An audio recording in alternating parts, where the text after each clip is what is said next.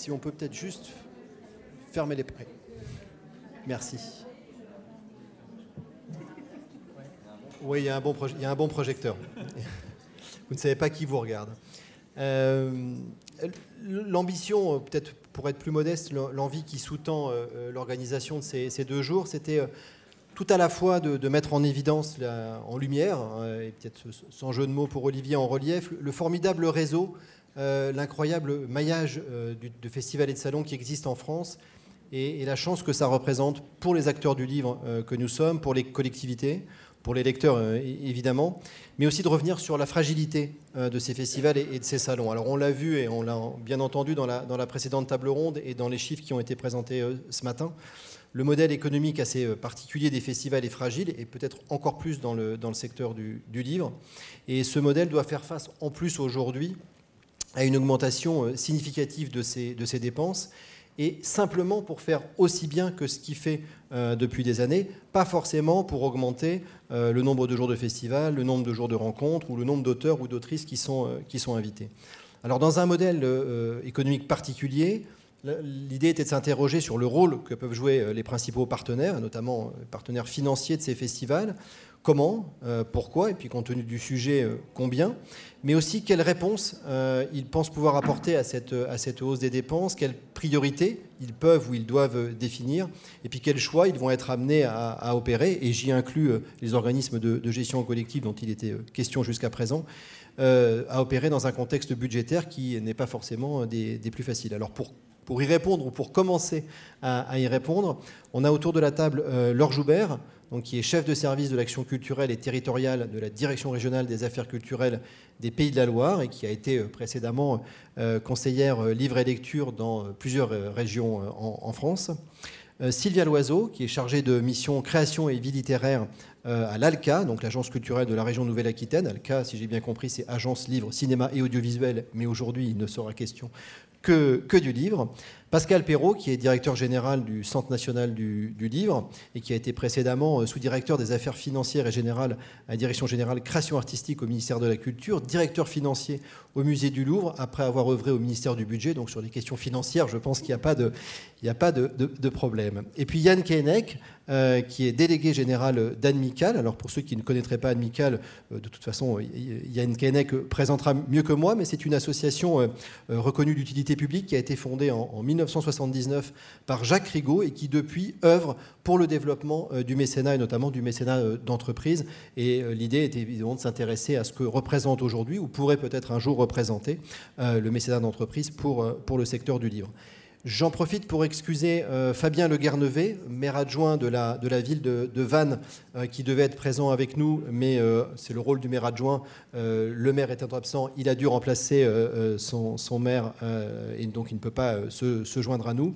Et puis David Valence, qui est euh, député des Vosges et, euh, maire de, Saint-Dié, et qui est pris euh, en tant que, représentant du Parlement sur, je ne sais pas, il, doit y avoir un sujet en ce moment sur une, sur une réforme. Bref, voilà, il, ne peut pas se, joindre à, nos débats et il le regrette tous les deux. Pascal Perrault, peut-être on peut, commencer par le, dire quelques mots, et très largement, du, Centre national du livre. C'est évidemment un acteur essentiel, ça a été rappelé ce matin, du soutien à la, filière du livre et notamment et donc aux, manifestations littéraires. Euh, peut-être que c'est important euh, que vous nous rappeliez, que vous nous présentiez les grands axes de ce, soutien du, CNL, les critères qui sont pour vous euh, les plus importants, peut-être les montants aussi en, jeu aujourd'hui, et puis s'il y a eu des, évolutions récentes sur ces, différents dispositifs peut-être nous dire aussi ce qui sous-tend pour le CNL cette politique de soutien, en particulier aux, manifestations littéraires. Merci déjà Geoffroy pour cette, pour cette invitation. C'est un plaisir d'être parmi vous euh, cet après-midi pour parler des, festivals, du livre et de, et de, la lecture en général. C'est toujours un plaisir de, le faire. Nous œuvrons effectivement depuis, très longtemps désormais au CNL, hein, puisque l'établissement a été créé juste après-guerre mais euh, je ne vais pas faire l'historique, je vous rassure, du CNL depuis ce moment-là, mais on soutient historiquement l'ensemble des acteurs de la chaîne du livre, que vous connaissez bien, les auteurs, les éditeurs, les libraires, les manifestations, les bibliothèques également, euh, d'une manière différente, euh, aux différentes périodes de l'histoire, mais ce qu'on cherche à faire surtout, c'est à créer des dynamiques entre tous ces acteurs de, la chaîne, par, nos, par nos soutiens, donc qui, sont, qui, sont, qui sont très, très divers. Je pense que, que, vous les connaissez pour la plupart d'entre eux. Et depuis l'année dernière, nous avons ajouté à, ces soutiens aux acteurs économiques un soutien à la lecture, à la faveur de, de la lecture grande cause nationale, qui a marqué un tournant pour nous. On a, cherché à, ajouter un, second pilier à notre action, euh, un pilier que, vous connaissiez bien, c'est l'attention euh, au public. Euh, c'est au cœur de, vos missions, mais quand on soutient comme nous les, acteurs économiques, on est moins en prise en fait avec les publics. Évidemment, sans, sans lecteurs, il n'y aura plus non plus de, livres à terme. Donc c'est un enjeu de société absolument considérable. Et donc depuis l'an passé, on, a engagé un certain nombre d'actions sous diverses formes, en lien évidemment avec tous les partenaires qui sont les nôtres habituellement. On organise désormais des résidences d'auteurs en milieu scolaire, euh, dans les colonies de vacances. On organise des masterclass qui sont adossés au Pass Culture. Euh, et puis on, s'est appuyé aussi sur euh, toute une série de réseaux associatifs. Le CNL n'ayant pas de, services territoriaux, c'était important pour nous de, nous appuyer sur ces acteurs qui sont dans les territoires, qui font un travail souvent remarquable que les, agences régionales et, les DRAC connaissent bien par ailleurs et qui, font ont une action qui permet d'aller au-devant euh, des lecteurs, notamment des, publics dits empêchés ou des jeunes publics euh, qui, euh, pour lesquels il est parfois nécessaire d'avoir une action qui sorte de nos cadres habituels pour leur donner envie de, lire. Et puis nous avons aussi œuvré dans le domaine des événements, puisque la culture, c'est aussi un moment de partage. Euh, et euh, les manifestations littéraires, ces événements sont l'occasion euh, de, faire du livre un moment de partage. C'est peut-être plus difficile pour nous finalement que pour d'autres d'autres catégories artistiques, hein, comme le spectacle vivant que, j'ai connu il y a quelques années, comme l'indiquait à l'instant euh, euh, Geoffroy, pardon, pardon Geoffroy, euh, mais il y a des possibilités. On a essayé de le développer avec la lecture à voix haute en particulier qu'on a essayé vraiment de, développer cette année. on a essayé de développer aussi nos grandes manifestations nationales, que sont Partir en livre, les nuits de la lecture, auxquelles on a rajouté, comme vous le savez peut-être, un, quart d'heure lecture nationale que, l'on organise tous les ans désormais au mois de mars. On vient de connaître notre deuxième édition qui nous permet aussi d'élargir les publics, euh, de ne pas être uniquement sur les jeunes, mais d'aller aussi dans les entreprises. On a fait des lectures à Air France, euh, euh, chez, à la BNP, nous, sommes allés dans les maisons des illustres, avec différents partenaires. Et en fait, ce sont toutes ces actions qui nous, qui nous permettent d'enclencher des, dynamiques dans les, dans les territoires. Alors tout cela est, je pense, assez complémentaire de ce que, de ce que vous faites et de, ce que nous faisons aussi en, soutenant les manifestations littéraires, euh, puisque les manifestations littéraires sont à la jonction de plusieurs de nos priorités. Déjà le soutien aux auteurs, évidemment. Euh, nous soutenons particulièrement la venue des auteurs dans les manifestations. Euh, et donc nous sommes très attentifs à la, programmation qui sont les programmations qui sont réalisées par les festivals. Euh, nous sommes attentifs également euh, à la question du, maillage territorial de ces manifestations. Euh, nous soutenons plus particulièrement les manifestations qui ont une ampleur, je dirais, nationale, en complémentarité avec les, DRAC, hein, qui, siègent également dans nos, commissions et qui aident d'autres festivals. mais nous sommes aussi attentifs à ce maillage, à l'ancrage territorial et aux dynamiques aussi qui sont créées grâce à ces manifestations. Euh, puisque ces manifestations souvent permettent d'associer tous les acteurs de la chaîne, les libraires, les bibliothèques et médiathèques, les éditeurs, les libres. Euh, je crois qu'il y avait une manifestation, mais je pense qu'elles sont, elles sont plutôt dans la rue habituellement quand même. Euh, et, donc les, dynamiques professionnelles autour de ces manifestations sont un, des éléments qui, qui, qui, sont vraiment importants pour nous.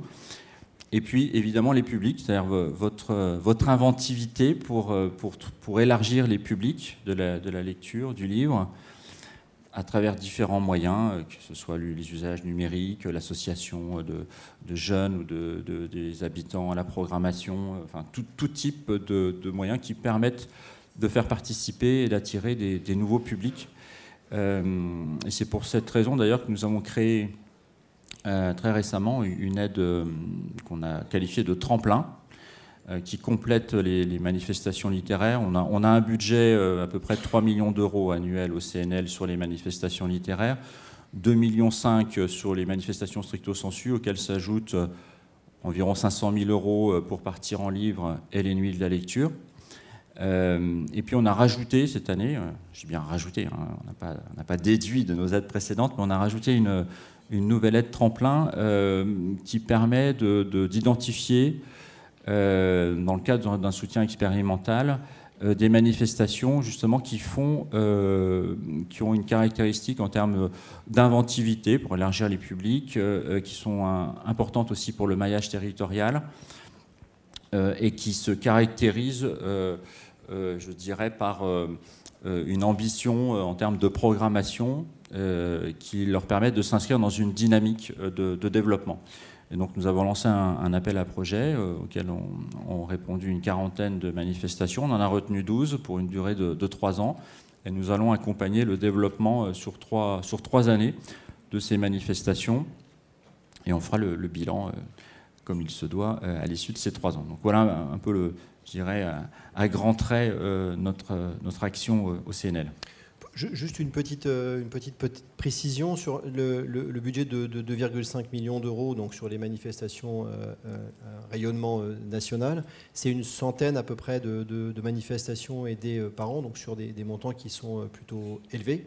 alors que les 500 000 euros sur partir en livre et et le Printemps des Poètes. Euh, c'est, euh, là, on est sur, on est sur un plus grand nombre de, manifestations aidées, mais sur des montants qui, du coup, sont plus, petits, c'est ça?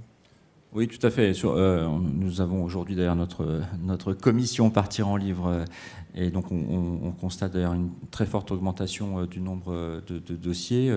Il a doublé quasiment l'espace de trois ans. ce matin, nous avions, je crois, 240 dossiers à examiner, donc encore 15% de plus que l'année dernière. Euh, on, donc on, a à peu près, je dirais, 200 dossiers euh, pour un budget de, à peu près de 500 000 euros.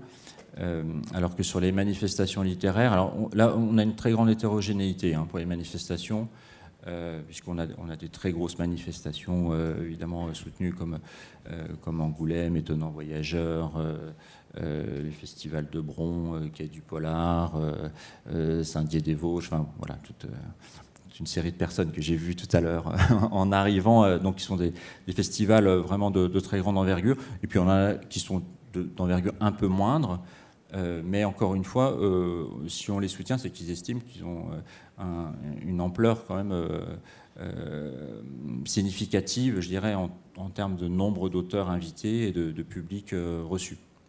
Et sur l'aide tremplin, du coup, on est un, peu, un, petit peu entre les deux, c'est ça? On est sur des, festivals qui, pourraient un jour euh, bénéficier euh, du, soutien euh, réservé aujourd'hui au festival à rayonnement national. C'est ça, c'est de les aider aussi à, grimper une marche et de les accompagner aussi pour, pour être plus grands?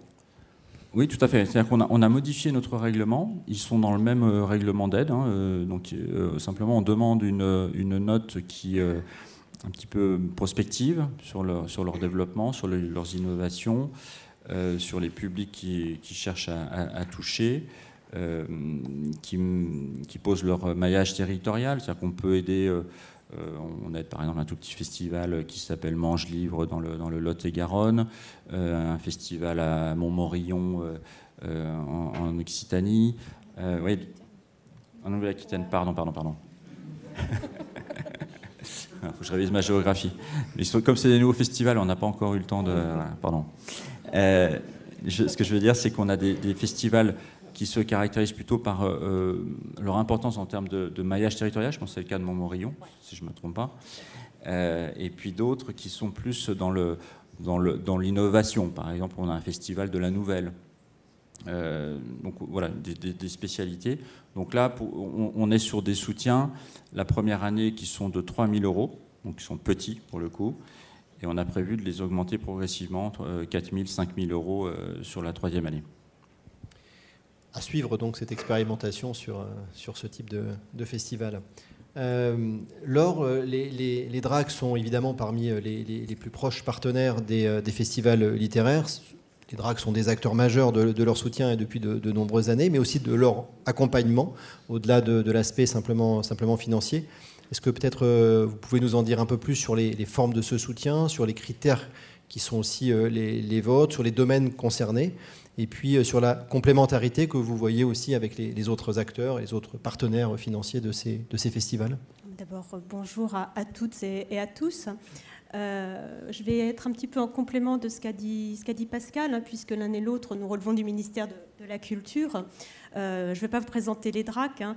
Euh, pour rappel, les DRAC quand même mettent en œuvre dans les régions les politiques prioritaires du ministère de la Culture dans toute leur diversité.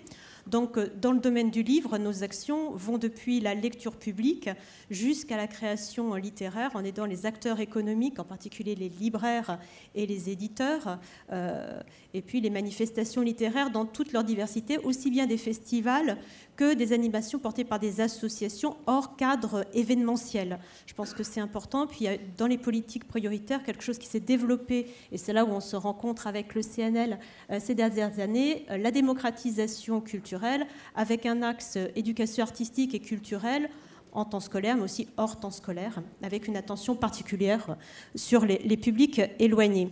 Euh, l'intervention plus particulièrement sur les festivals, euh, moi je vois trois, grands enjeux hein, pour, les, DRAC à les suivre avec une très grande attention. D'abord, c'est le soutien à la création littéraire. Je crois qu'on ne saurait dire assez que l'auteur est au cœur de cette motivation. Euh, le refaire découvrir. Moi, j'étais très sensible ce matin, je pense comme beaucoup au texte de, Valentine Gobi.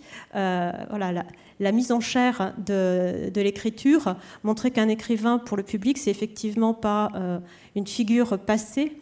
Il y a d'autres acteurs qui, un jour m'avaient dit un poète, ah, un poète vivant.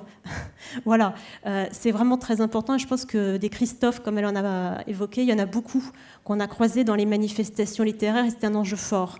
Euh, l'autre enjeu pour nous, euh, c'est justement cette sensibilisation des acteurs, un enjeu de démocratisation pour toucher des publics, des non-lecteurs ou des lecteurs qui euh, peut-être sont ciblés sur un, genre littéraire et qui sont amenés à évoluer parce qu'il y a des âges dans la vie où on change, il y a des découvertes à faire.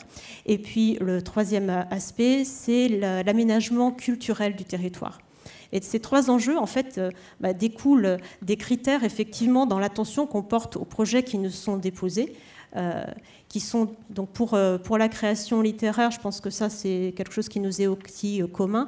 Au cœur des dossiers, quand on les regarde, c'est la programmation une programmation diversifiée avec des auteurs qui sont rémunérés. Voilà toute, euh, toute, manifestation euh, financée, enfin subventionnée par, euh, par l'État se doit de respecter un certain nombre de règles. Donc nous recommandons avec toutes les structures régionales pour le livre la charte des auteurs illustrateurs. dans, cet aspect-là, également, moi je vois le critère de la chaîne du livre, du respect de cette, chaîne, quelle place est fait aussi aux éditeurs et aux libraires. Donc ce sont là vraiment tous les acteurs de la création qu'on souhaite mettre en avant, promouvoir. Euh, et puis il y a des points aussi aujourd'hui sur lesquels nous sommes plus sensibles dans les programmations, sans en faire euh, euh, un critère absolument indispensable, qui est bah, la parité entre les autrices et les auteurs, une plus grande attention à ces deux, pans de la, de la, création, ces deux types d'auteurs, et puis également le développement durable dont on a parlé aujourd'hui, d'autant plus que dans les DRAC, nous soutenons avec les régions les structures régionales pour le livre qui développent de plus en plus hein, des, chartes autour du développement durable ou une réflexion pour se poser la question. On parle beaucoup du développement durable pour les grandes manifestations du spectacle vivant, surtout les, festivals de musique, mais elle se pose aussi pour les, manifestations littéraires. Euh, je pense en particulier à la question de la décentralisation de certaines actions. Euh, j'entendais ce matin la difficulté qu'il y a à, amener des auteurs sur le territoire, mais en même temps, peut-être qu'amener l'auteur sur le territoire, c'est éviter aussi des déplacements de, beaucoup de festivaliers. En tout cas, c'est au cœur de, réflexions que l'on porte même sur aujourd'hui les, manifestations du spectacle vivant. Donc euh, voilà, pour, la création littéraire, je pense que c'est à peu près les, principaux critères que, nous regardons. Ensuite, il y a un deuxième enjeu qui est celui de la démocratisation culturelle. Là aussi, euh, je vais reprendre certaines idées qui ont pu euh, être évoquées ce matin. nous sommes très attentifs à cet élargissement du temps du festival et l'élargissement des activités autour. Il y a la rencontre littéraire qui prend, on l'a dit, différentes formes. Et puis la rencontre, elle doit aussi se faire sur la durée. Donc euh, nous, privilégions parfois euh, des manifestations qui ont peut-être le temps du festival, mais un avant et un après. Parce que rencontrer les publics, en particulier des publics plus éloignés, cela prend du temps. Euh, quelqu'un a dit qu'il faut aller les chercher. Je veux dire aussi, il faut avoir peut-être une relation qui se crée en amont après, euh, pour en faire véritablement des lecteurs. Donc, euh, à travers cela, ce sont les ateliers d'écriture, euh, les résidences sur les territoires, qui sont des points sur lesquels les, DRAC peuvent intervenir. Et puis le troisième volet, hein, il est vraiment l'aménagement culturel du territoire une manifestation, pour nous, elle doit être structurante. Alors structurante à différents niveaux. Ça peut être une structurante pour la filière du livre. Dans le petit euh, schéma ce matin qui a été présenté par Françoise, on voyait de grands festivals qui étaient vraiment structurants pour la filière, mais il y a aussi des festivals plus modestes. Euh, je prends par exemple le festival des affluents qui est nouvellement créé en Pays de la Loire. D'ailleurs, Guénel Boutouillet le connaît bien puisqu'il en est programmateur euh, littéraire. C'était l'idée de, privilégier des circuits courts sur la région en mettant relation tous les professionnels de la région ensemble et de mieux les faire connaître au public. Donc euh, voilà, ce type d'initiative euh, attire particulièrement l'attention, hein, c'est vrai, des, DRAC, et puis structurante aussi pour les politiques culturelles. Euh, pour que le temps du festival puisse infuser des dynamiques euh, auprès d'autres structures, les bibliothèques, les associations. Et c'est vrai que là, euh, cette attente, qui est celle souvent aussi des collectivités, a un impact immédiat sur les budgets des manifestations. C'est la question de l'emploi qu'on a évoqué tout à l'heure, de ce que l'on demande peut-être à l'auteur, mais aussi aux organisateurs. Donc, euh, au bout d'un moment, on se rend compte que, à partir du moment où la manifestation grandit, nécessairement le bénévolat, à part des cas très particuliers, il y a peut-être celui de Saint-Junien, mais pas que, euh, dans le Grand Ouest, il y a beaucoup de bénévolat, euh, c'est un point, un moment où le développement n'est plus possible. Et c'est là où, en termes de, financement, je pense que les DRAC ont, une, place particulière pour réunir à, l'initiative quand même de l'organisateur peut-être des comités de financeurs. Ça arrive sur certaines manifestations. Je pense que certains doivent euh, connaître euh, ce type de réunion où euh, pour des perspectives de développement, il faut pouvoir les penser pas uniquement lorsqu'on est acculé, mais quand on les prévoit plusieurs années à l'avance. C'est très difficile pour une collectivité, même pour une DRAC, de faire face à une demande immédiate où on voit d'une année à l'autre une demande supplémentaire de 10 000 euros, de, même de 5 000 euros. Parce que les programmes, enfin, les programmes budgétaires, là je vais, être, je vais tomber dans de, la technique, mais malgré tout, elle a son, elle a son importance. Euh, les collectivités, vous le savez, euh, envisagent leur budget à l'automne. C'est la même chose pour les DRAC.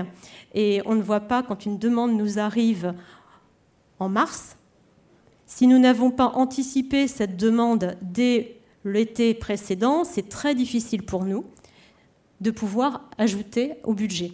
Donc c'est vrai qu'il y a une, gymnastique dans les budgets qui demande une prévision de la part des organisateurs. Et qui dit prévision dit aussi ben, équipe constituée qui a un certain professionnalisme pour pouvoir gérer des sommes importantes, réunir des financeurs. Donc l'accompagnement de, ces postes euh, font partie pour certaines, certaines manifestations des, des, plans de dépenses que les DRAC peuvent euh, accompagner lorsqu'en fait elles correspondent à des actions qui sont menées sur l'année donc, je pense que ça, je pense que tout le monde a envie un petit peu de connaître ce qui, ce qui est accompagné. Ce qui est accompagné d'abord, c'est la même chose que le CNL. Hein. Nous accompagnons les rémunérations des auteurs, les frais engagés pour les transports, euh, les repas, enfin voilà, tout ce qui, va autour, euh, de la communication, euh, les ateliers, tout ce qui est rémunération des auteurs. en revanche, on prend assez rarement tout ce qui est infrastructure du type Barnum, du type location de salle. Mais on est de plus en plus en, euh, sensible à la question de l'emploi. Et je me rappelle de discussions qu'on a pu avoir avec le CNL quand parfois on arrive à faire des passages de, manifestations d'un support DRAC à un support CNL. Euh, on peut donner un exemple, hein. un aller-retour dans le noir. Euh, j'ai ma collègue Elisabeth Meller qui avait commencé ce dossier et que j'ai continué. C'est vrai qu'on a mis plusieurs années euh, à négocier avec les collectivités, et c'est là où vraiment un comité de financeurs est important, de dire voilà, l'État peut aller un petit peu plus loin.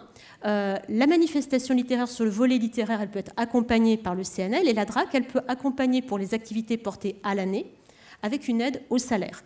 Ça, c'est vraiment un point important, et on se rend compte que sur ces événements très structurants, c'est indispensable. C'est un bel exemple en plus de, complémentarité. Alors c'était presque ma question suivante, donc elle est, elle est presque. Tu as, tu as répondu déjà. Vous y avez répondu. On se tutoie. Je ne vais pas arriver à vous voyez plus, long, plus longtemps. Euh, euh, c'est cette complémentarité justement qui n'est pas toujours évidente peut-être pour les, porteurs de projets entre euh, les DRAC et, le Centre national du livre. Là, c'est un, un, très bon exemple que tu viens d'évoquer. c'est quelque chose qui se fait fréquemment ou c'est un exemple qui, qui cache au contraire une difficulté à peut-être pour les projet de basculer euh, euh, d'une aide à, une autre, ou de les compléter. Assez régulièrement, on a toute une série d'événements où la partie festival est portée par le CNL, donc euh, bah, un aller-retour dans le noir qui est rentré il n'y a pas très longtemps finalement euh, auprès des commissions, mais euh, je pense à, Lecture en tête, festival du premier roman à Laval, où il y a le temps du festival porté par le... Mais en revanche, une, action à l'année, alors là qui est vraiment extrêmement structurante pour l'ensemble du département, puisqu'il y a des journées professionnelles, un partenariat avec la bibliothèque départementale et tout au long de l'année des rencontres, certaines années des résidences, et sur cette partie-là, effectivement, la DRAC est entièrement habilité euh, à apporter, euh, d'ailleurs dans le cas de, ce festival, on est à plus de 30 000 euros. Hein. Donc les aides d'une DRAC, elles sont très variables là aussi euh, d'une région à l'autre, parce que vous avez vu les chiffres de ce matin de, l'étude axiale, le nombre de manifestations est très variable. Et puis, comme le disait Pascal, on est depuis des... Nous, c'est en Pays de la Loire, ça va de 3 000 euros jusqu'à plus de 30 000 euros parce que les, manifestations, ça dépasse les 30 000 euros dans des dracs où, par exemple, il y a le FIBD, que j'ai suivi certaines années. Voilà, mais on, prend aussi en considération euh, l'ampleur de la manifestation, la part des coûts artistiques, les retombées en termes euh, voilà, d'action sur les, publics. Ce sont autant de points voilà, euh, qui nous amène à, augmenter notre, notre participation dans la limite de, voilà, de, nos moyens. Après, sur la baisse, euh, moi, depuis que je suis conseillère, je n'ai jamais eu de baisse de mon enveloppe manifestation littéraire. Je vais en discuter avec euh, trois autres collègues, elles sont dans le même cas. Et puis ce matin, on, on nous annonce qu'on aura 700 000 euros en plus. Donc, euh, en revanche, c'est vrai que ce qui peut être inquiétant, c'est si l'État augmente son intervention, mais qu'en face, on se retrouve face à des reculs de tous les autres partenaires, parce que dans ce cas-là, l'effet levier qui est le nôtre euh, ne joue pas son rôle. Et, c'est là où, je pense qu'il y a effectivement à se mettre autour de la table pour certaines manifestations, sachant qu'en même temps, parfois je rencontre certains programmateurs, je suis désolée de le dire, mais, mais qui voudraient tout le temps augmenter le nombre d'auteurs invités. Alors, ce n'est pas toujours possible. Euh, il y a des réalités de terrain qu'il faut aussi prendre en considération. En revanche, peut-être à discuter euh, des pôles de dépenses qui sont peut-être à revoir. Moi, je pense en particulier, parce que j'en ai beaucoup bavé avec ça, les barnums. Euh, parce que le barnum, c'est cher, surtout en hiver, quand il faut le chauffer. voilà, c'est peut-être pas l'endroit où il faut mettre le plus de crédit. réfléchir avec les collectivités sur d'autres sites d'autres formes pour privilégier toujours ce qui nous rassemble, qui est avant tout d'accueillir des acteurs, de toucher des publics et d'échanger sur ce qui est le plus important, l'écriture. le, financement euh, euh, que, vous accordez, les financements que vous accordez, sont des financements qui sont au départ financements fléchés de la part du, ministère de la Culture. Ça veut dire que les politiques, en fait, euh, d'une DRAC à l'autre, peuvent être différentes, peuvent être, ou c'est de toute façon la mise en œuvre d'une politique décidée euh, par le ministère de la Culture, avec des moyens qui, par contre, des fois peuvent être un peu, un peu différents. Alors, il y a ce qui est fléché, et puis après, chaque DRAC a sa réalité, et on colle quand même aux réalités de notre territoire aux relations qu'on a avec les collectivités. Une manifestation qui sera aidée dans une DRAC ne le sera peut-être pas dans une autre, parce que nous prenons en compte aussi, j'ai envie de dire, la, concurrence euh, du nombre de manifestations. C'est évident qu'un département où nous n'avons pas de salon jeunesse, on va favoriser sa création, son maintien, son ancrage alors que la métropole, qui a beaucoup de manifestations, on ne continuera pas de, s'associer à d'autres créations. Je pense que euh, c'est pour ça que je parle d'aménagement culturel du territoire. C'est important de pouvoir permettre à, tout lecteur de trouver une offre de proximité. Donc ça, c'est un argument qui fait que non, on ne peut pas dire qu'il y a une une recette hein, pour euh, faire financer son, sa manifestation dans toutes les dracs. Sylvia Loiseau, euh, l'ALCA, sauf si je dis une bêtise, n'aide pas directement les, festivals, mais, euh, mais vous, les connaissez, euh, vous les connaissez par cœur, vous les accompagnez quotidiennement. Est-ce que peut-être vous pouvez nous en dire un peu plus sur les, missions justement de, l'ALCA et puis peut-être plus généralement une structure régionale pour le livre vis-à-vis des, festivals et puis aussi peut-être les, évolutions récentes que vous avez pu observer, les changements les risques dont, certains ont déjà été évoqués ce matin, que vous avez pu euh, repérer. Et puis peut-être commencer euh, à, regarder un peu s'il y a des, pistes ou des, euh, scénarios à envisager dans, un avenir plus ou moins, plus ou moins proche pour essayer de, remédier à, ces, difficultés. Oui, donc moi je travaille pour l'agence Livre Cinéma Audiovisuel, le département du livre. Dans le département du livre, là, ça ressemble un peu à tout ce qu'il y a en France, donc les structures régionales pour le livre qui sont devenues des agences dans certains endroits, nous accompagnons l'intégralité de la filière, c'est-à-dire de l'auteur jusqu'au lecteur. À Alca, moi je suis chargée de création et vie littéraire, c'est-à-dire presque les deux bouts de, la chaîne, l'accompagnement des auteurs et des autrices et l'accompagnement des manifestations littéraires et opérateurs structurants, donc les, associations ou collectivités qui organisent des choses à l'année. Euh, et qu'est-ce que ça veut dire accompagner? C'est vraiment un, un terme qu'on est en train de réfléchir et redéfinir. Avant tout, je dirais, euh, c'est faire émerger, faire comprendre et faire mettre en lumière aux organisateurs de manifestations littéraires ce dont ils ont envie. moi, c'est comme ça que je définis le premier rapport que j'ai avec les organisateurs. Qu'est-ce que vous voulez faire? Pourquoi? Comment? Dans quel objectif? Euh, Sur combien de temps? Avec qui? Voilà. Et il n'y a que à partir de ce moment-là où la suite de l'accompagnement entre en jeu, c'est-à-dire ben, comment aider à faire ce que vous avez envie de faire. Et une des missions, en tout cas, je ne sais pas si les collègues sont là, mais une de mes missions à moi, c'est de pouvoir informer en disant, si vous souhaitez faire ça, voici quel levier financier vous allez pouvoir lever. Ça ne veut pas dire que ça va marcher, c'est ce que, c'est ce que leur disait, mais ça veut dire que vous pouvez entrer dans des critères d'éligibilité. C'est une de nos missions que de les expliciter. Une autre de nos missions, c'est de mettre en présence les organisateurs et organisatrices entre eux.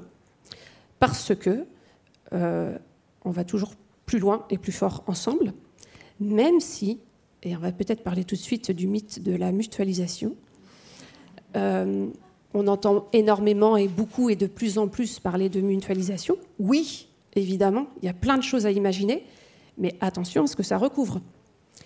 Et j'en reviens au premier point, Qu'est-ce que vous voulez Avec qui Pourquoi Comment En fonction de qui vous êtes, où vous êtes et, euh, quelles sont les forces vives en présence. Une de nos autres missions, euh, c'est de informer sur les dispositions légales, juridiques, avec notamment la relation à l'URSSAF artiste-auteur. En plus, c'est chez nous, donc euh, c'est facile.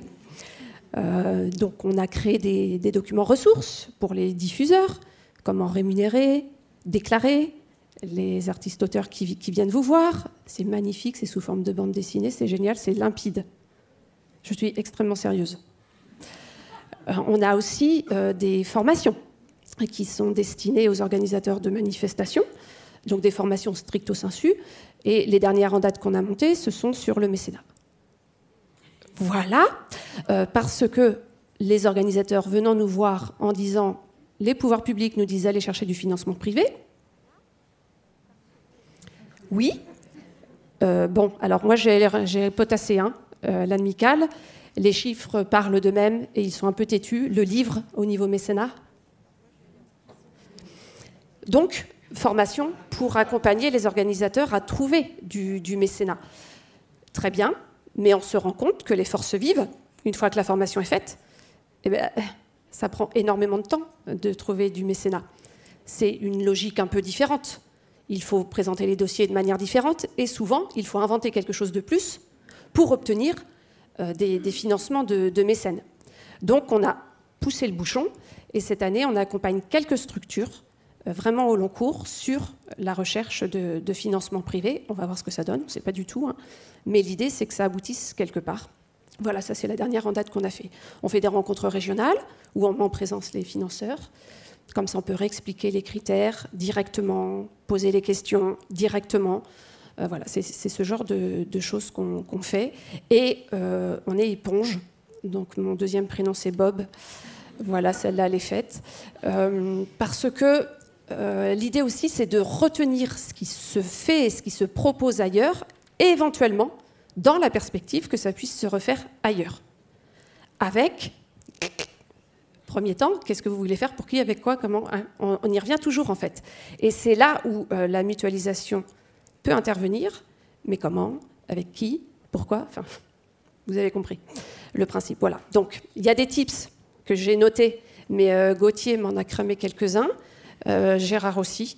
Donc voilà. Mais en tout cas, ce qui, ce qui ressort là depuis ce matin, c'est la gratuité des manifestations. Est-ce qu'on revient sur la gratuité? Alors il se trouve qu'aujourd'hui, dans la Charte nationale des manifestations littéraires, la gratuité est indiquée en très très fort. Les financements, notamment de la DRAC, sont conditionnés à la gratuité d'accès des publics à la manifestation. Maintenant, il y a des petits bémols qui apparaissent sur certaines parties, donc une billetterie partielle en fait, sur ce qui va être de l'ordre des propositions plutôt artistiques, lecture dessinée, concerts, etc., etc. Une billetterie pour tous, partout hmm. Oui, mais est-ce que c'est est -ce c'est forcément ça? C'est-à-dire, est-ce que, c'est est -ce que la, question de la, gratuité, c'est de rayer forcément la gratuité et donc billetterie pour tous? Est-ce que c'est aussi simple que ça? Euh, euh, Moi, il me semble qu'il y a quand même des, pistes d'abord qui ont été, euh, qui ont été abordées. Il y a certes la question de la billetterie qui pourrait être partielle pour un certain mm. public et, pas pour, et pas pour tout le monde. Euh, il y avait des questions aussi de, vente aux enchères qui avaient été, euh, qui avaient été réalisées. Alors c'est vrai que ça coûte, ça demande aussi une formation, ça demande euh, des compétences. Il y a une billetterie partielle pour mm. certains événements au moment du festival. C'est pas forcément l'entrée au festival qui est payante, mais il y a certains événements qui ressortent peut-être plus de, concerts, de spectacles de performances et qui, eux, sont, sont payants. C'est toujours aussi tabou, cette question de la gratuité, qui n'est pas du tout la même dans d'autres pays, où on paye pour aller dans des rencontres, on paye pour aller dans des rencontres en librairie, on paye pour aller des rencontres dans les, mm. dans les festivals. Ça, ça, reste complètement tabou parce que c'est inscrit ou parce que personne ne s'y essaye, n'ose s'y essayer, ou parce que si on s'y essaye, on perd du coup des aides parce qu'elles sont, elles sont en plus euh, euh, du coup liées à cette, à cette, condition, même si Laure avait l'air de dire que ce n'était pas forcément euh, aussi sévère que ça. Je dirais tout ça, mon capitaine. J'ai l'impression que notre modèle culturel en France fait que c'est l'accès à la culture pour tous et partout qui prévaut. Hein, enfin, je ne sais pas, mais en tout cas, moi, je souscris. Euh, dans une manifestation littéraire, accéder à l'œuvre de l'auteur, c'est le livre. Donc, payer avant même d'entrer pour éventuellement accéder à l'œuvre de l'auteur, ça pose question. Ce qui se pose beaucoup moins quand on a une proposition artistique qui est faite de la lecture d'une partie de l'œuvre, un concert dessiné, etc., etc. Donc je pense que ça ajoute à cette, euh, à question-là. Euh, oui, en Allemagne, euh, ça pose de problème absolument personne de, de, payer pour rencontrer un auteur. Faites le chapeau à ce moment-là. Parce qu'on se rend compte que quand on ne demande pas une somme fixe à un public et qu'on lui propose le chapeau à la fin, ça marche beaucoup mieux. Parce que là, c'est sur une base de volontariat, de j'ai apprécié, je donne, je. Voilà. Euh, c'est ce que le printemps de Bourges a fait. Et il a eu raison. Par contre, c'est beaucoup plus difficile à prévoir pour un organisateur. De la même manière, l'allocation de stand versus la rétrocession d'un libraire sur son chiffre d'affaires. À notre sens, c'est plus vertueux de travailler sur une rétrocession d'un libraire sur un chiffre d'affaires parce que 5% de rien, ben c'est rien. 5% de 10 000, c'est mieux que 200 euros de stand, par exemple. Mais ça veut dire aussi un travail sur l'acquisition des livres. Donc, si on fait payer avant d'entrer, enfin bref, on, se, rejoint là-dessus. Donc, c'est un petit peu. Euh, enfin, c'est forcément compliqué et les réponses, elles sont forcément adaptées presque à chaque situation.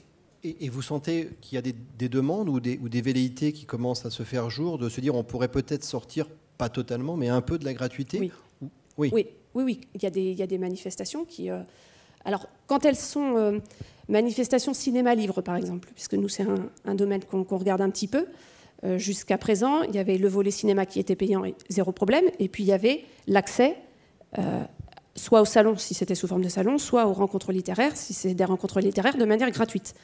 Il y a des organisations qui ont décidé de mettre une entrée commune pour l'accès à la totalité. Ça n'a pas eu d'effet, et c'est ce, que, euh, ce que nous a révélé l'étude, et on est quand même obligé de la regarder, hein, Françoise. il n'y a pas forcément de corrélation entre la gratuité et le nombre de personnes qui viennent. Donc forcément, si on s'assoit objectivement, on dit allez banco. Mais d'un territoire à un autre, et on en parlait tout à l'heure pendant le déjeuner, ça va être complètement faux. Parce que si les publics sont des publics éloignés, non lecteurs, euh, dans des catégories socio-professionnelles délicates, on ne peut pas leur demander de payer avant même de faire quoi que ce soit. Enfin bref, il y a plein de situations différentes. Mais en tout cas, oui, euh, des organisateurs s'y essayent. Et en tout cas, du, côté de, la DRAC, Jusqu'à il y a deux ans, c'était un peu... Hmm. Et puis effectivement, euh, depuis l'année dernière, sur les parties bien définies, il faut que ce soit quand même bien présenté dans les, dossiers, ça me semble logique, il y a des, ouvertures qui, qui, se font, ouais. Mais ce ne sera pas l'alpha et l'oméga. Non, non, non, non, non, c'est pas forcément l'alpha et l'oméga, mais c'est vrai qu'il euh, y, a aussi peut-être un, principe de réalité. S'il si, y a un assèchement véritablement euh, qui se poursuit euh, des, euh, euh, des, recettes et des subventions publiques, quand bien même on ferait tous un, effort, et encore une fois, on a vu qu'on était plutôt sur, tous à peu près sur un plateau, alors il y a cette nouvelle aide du, du ministère qui vient donner un petit appel d'air, mais comparé aux sommes en jeu, on a vu ce matin quand même que le poids principal, c'est celui des collectivités. Alors, on peut tous aider un peu partout, tous les festivals, mais si on prend chaque festival un par un, c'est quand même le poids de la, collectivité ou des collectivités qui est important. Et là, dès qu'il y a une diminution, il y a une mise en péril de la, de la, de la manifestation. Donc, c'est peut-être aussi une demande qui va se faire jour de la part des financeurs de dire comme tu disais, aller chercher un peu des sous ailleurs, aller chercher peut-être d'autres options, d'autres formes de, recettes que celles qu'on a, euh, euh, aujourd'hui. et puis aussi des, choses qui se mettent en place qui vont être de l'ordre du troc. C'est-à-dire une manifestation qui a une compétence particulière va prêter un bénévole ou un, permanent salarié. Donc dans, l'étude, c'est bénévole permanent qui, qui, ressort euh, pour les bénévoles salariés de tout à l'heure. Et, de l'autre côté, une manifestation qui a quelqu'un, euh, parce que par ailleurs, ce quelqu'un est graphiste, qui va aller filer un coup de main sur la com de l'autre manifestation. Et pour ça, il ben, faut les mettre en relation. Il faut créer du réseau, il faut euh, que ce soit pas trop trop loin, parce qu'après, ben, s'il faut déplacer tout ce petit monde, ça va être compliqué.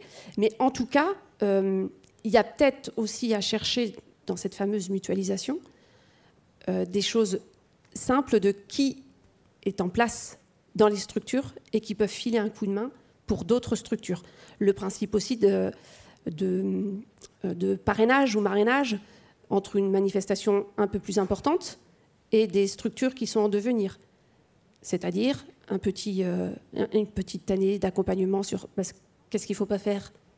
Éviter les bêtises les deux premières années, comme ça ben, on va directement à la troisième. Euh, voilà, ce, ce, genre de choses peuvent se mettre en place. Et ça, ce n'est pas de l'argent c'est vraiment de l'échange de compétences et, euh, une mutualisation. Quand on, a, quand on a préparé un peu les, états généraux, on s'est, euh, enfin quand je dis un peu, quand on a préparé beaucoup euh, les, états généraux, il y avait à la fois le constat d'une augmentation des, des, dépenses, alors liées, liées une fois aux attentats avec euh, des dépenses de, sécuritaires plus importantes, mais qui ont vraiment grevé les, budgets des manifestations. La crise sanitaire, avec des dépenses liées à, enfin, suite à la, crise sanitaire et qui se, et qui se poursuivent. Euh, il y avait l'inflation, évidemment, mais il y a aussi à chaque fois des compétences supplémentaires demandées euh, par rapport aussi à ces questions sécuritaires, à ces questions sanitaires, euh, à l'accueil des, auteurs, à la rémunération des auteurs, qui reste quand même très compliqué. Mm. Parfois, ni l'auteur, ni, la manifestation, surtout quand ce sont des, festivals, donc des diffuseurs épisodiques, mm. ne savent vraiment toujours comment, comment faire. Cette question de la formation, à la fois pour les salariés, mais aussi pour les bénévoles, c'est un sujet sur lequel les structures régionales pour le livre peuvent aller. C'est un sujet qui peut être financé par les, par les DRAC, la formation de ces opérateurs? En fait, euh, les régions et les DRAC sont les premiers financeurs de toutes les structures régionales pour le livre. Et en fait, financent tous les programmes dont, dont, Sylvia a parlé, euh, formation pour d'abord de présentation littéraire parfois, euh, formation sur les droits d'auteur, euh, et, donc c'est le cœur de leur métier. Tout à l'heure, on a évoqué l'assistance juridique qui était nécessaire. Ce sont souvent ces structures qui ont des chargés de mission ou qui font appel à des prestataires extérieurs pour tenir des permanences. Alors c'est vrai que l'ALCA est une très grosse structure régionale pour le livre. D'autres, comme en Pays de la Loire, sont assez jeunes et n'ont pas encore toutes les qualifications, mais c'est plutôt cette montée en puissance qui est envisagée. C'est là où est une partie de la mutualisation. Après, bon, je suis un peu réservée sur ce que dit Sylvia sur euh, mutualiser euh, les compétences humaines, parce qu'il y a quand même derrière beaucoup de bénévoles, hein, on l'a dit. Donc euh, le bénévolat, ce qui dit bénévole, part s'ils sont tous à la retraite et plein de compétences, il y a aussi des personnes qui travaillent. Euh, c'est pas facile d'aller aider une manifestation qui est à 40 km voilà, ça ne fait pas partie nécessairement de l'engagement qu'on a pris au départ. Euh, moi, je trouve que la question qui est plus à questionner, c'est euh, les avantages en nature qu'avaient euh, jusqu'ici les, collectivités. Puis après, là, c'est du côté de l'amical qu'il faut peut-être se tourner, c'est qu'il y a du mécénat en compétences qui peut être apporté par les entreprises. Euh, je vois, par exemple, j'ai suivi littérature européenne à Cognac, où, outre le fait qu'il y avait le Cognac qui apportait quand même des financements tout à fait intéressants à la manifestation et des cadeaux pour les auteurs, euh, il y avait aussi des prestations, par exemple, pour la décoration. J'ai vu de très, de, de très beaux plateaux avec le fleuriste euh, qui, voilà, qui offrait un magasin de décoration pour les lampes. Euh, et puis, il y a de la prestation aussi d'ingénierie qui peut être apportée par, euh, par des entreprises. Et ça, le monde de l'entreprise, il, peut avoir un retour en termes d'image de marque, d'accueil aussi des salariés. voilà, qui, pour les comités d'entreprise ou autres, auxquels on peut peut-être penser, comme le font aujourd'hui bah, des musées, euh, la littérature, c'est aussi une valeur qui peut se retrouver dans les valeurs de l'entreprise. Oui, mais pour l'instant, c'est pas vraiment Alors, le cas.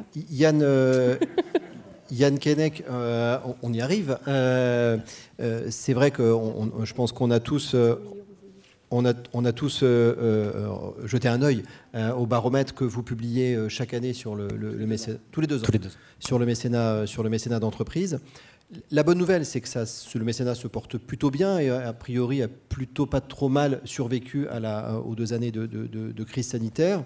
Euh, c'est vrai que la moins bonne nouvelle pour nous, mais elle ouvre du coup euh, des perspectives d'amélioration euh, gigantesques, c'est que le secteur de la culture, qui est plutôt pas mal placé en fait euh, par rapport, on, pense plutôt euh, à, des fois, alors il y a l'éducation qui, je crois, arrive en premier, mais il y, a, le sport plutôt en nombre de structures aidées qu'en montant d'aide.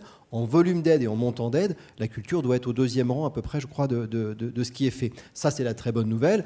En revanche, quand on a euh, tous les secteurs qui sont égrenés les uns après les autres, effectivement, la littérature est en, dernier. en dessous de l'architecture. en dessous de l'architecture. C'est dire. En, en, en dernier.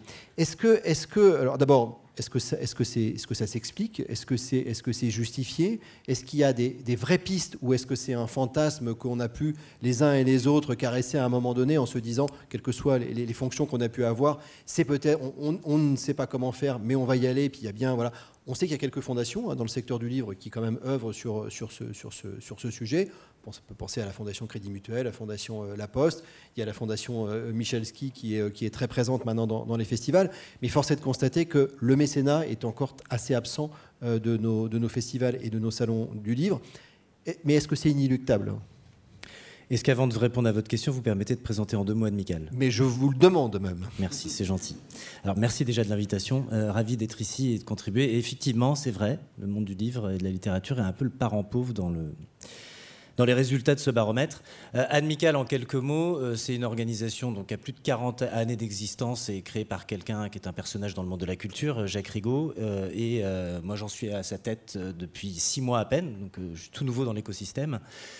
on porte la cause du mécénat. Cette année, c'est les 20 ans de la loi dite Ayagon, qui a créé ce dispositif qui incite au mécénat tant des particuliers que des entreprises. Donc Amical a ce rôle de la porter, cette cause, et d'en parler, et de faire en sorte de montrer que le mécénat, c'est aussi éthique et responsable. On porte beaucoup cette dimension-là, parce que parfois il y a quelques dérapages, euh, il ne faut pas l'ignorer. Euh, on délivre des compétences aussi. Vous allez bientôt nous rejoindre, je pense. Vous allez rencontrer notre communauté par ailleurs qu'on anime. Et dans ma communauté d'adhérents, j'ai 100 entreprises mécènes d'un côté, 100 porteurs de projets de l'autre. Alors ça va de Total Energy à Tara Expédition. Euh, c'est très varié. Euh, on a à peu près toutes les banques. Mais on a de l'autre côté le plus petit cirque du monde, les petits frères des pauvres, les compagnons du devoir, euh, la FIDH. Donc c'est assez, j'aime beaucoup animer cette communauté d'acteurs autour de moments de convivialité d'ailleurs. Et quand Total Energy discute avec Tara Expédition, j'avoue que ça me fait toujours sourire. Mais c'est comme ça qu'on crée après des passages à l'action et on sert à ça, à animer cette communauté.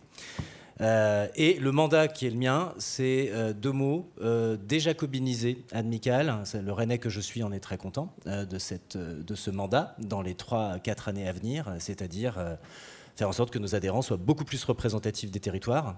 Et CAC 40 également. J'ai énormément d'adhérents de, très grande taille. Et le futur du mécénat dans notre pays, ce sont les PME et les ETI dans les territoires. Un peu ces deux mots-clés qui aussi fondent un peu la, trajectoire d'Admical. Et on vient justement à cet aspect ancrage territorial qui a été évoqué. Et alors que puis-je dire là-dessus? Euh, Il y a beaucoup à faire. La bonne nouvelle, c'est que euh, il n'y a que 9% des entreprises en France qui sont mécènes. Donc le baromètre euh, qui nous donne un chiffre global, hein, qui est de, le mécénat d'entreprise en France, c'est 3,6 milliards d'euros. Alors ça, c'est pas une paille, hein, mais c'est pas non plus totalement énorme. C'est 108 000 entreprises en France qui sont mécènes, et vous connaissez un peu le tissu économique de notre pays, euh, c'est à peine euh, un dixième des entreprises en France qui font du mécénat. Et celles qui font du mécénat donnent dix fois moins que ce que euh, le fisc leur permet de donner. Vous voyez là toute la marge de progrès. Donc on a 91% d'entreprises à convaincre, et puis celles qui le sont déjà, on pourrait augmenter par 10 le montant des dons. Dans l'absolu, ça vous donne une idée du potentiel à développer. Euh, par ailleurs, le mécénat n'est pas une niche fiscale pour les entreprises, parce que les chiffres du fisc, hein, de la DGFIP que, l'on a traité, et, puis euh, on a un focus avec le ministère de la Culture sur la culture, un avec le ministère des Sports, et puis un volet sur le mécénat de compétences, plus d'un tiers des entreprises ne déclarent pas leurs dons. Donc ce n'est pas l'argument fiscal qui va les amener à passer au mécénat les arguments, et c'est ça les tendances d'avenir sur lesquelles ben, tous les porteurs de projets peuvent travailler, euh, c'est euh, le besoin d'ancrage territorial, de démontrer son ancrage territorial pour une entreprise. C'est l'engagement des salariés, donc on va évoquer euh, le mécénat de compétences. Et puis c'est ce fameux acronyme dont tout le monde entend parler. Alors vous évoquez développement durable, c'est la responsabilité sociétale des entreprises, etc. C'est un, milieu dont je viens que je connais bien, euh, sous ces différents travers. Euh, mais c'est ça, les, en bon français, les drivers qui vont amener les chefs d'entreprise euh, à soutenir des causes. Donc il faut savoir parler ce langage-là auprès des entreprises pour les amener à se dire, mais oui, évidemment, là, ça va me permettre de...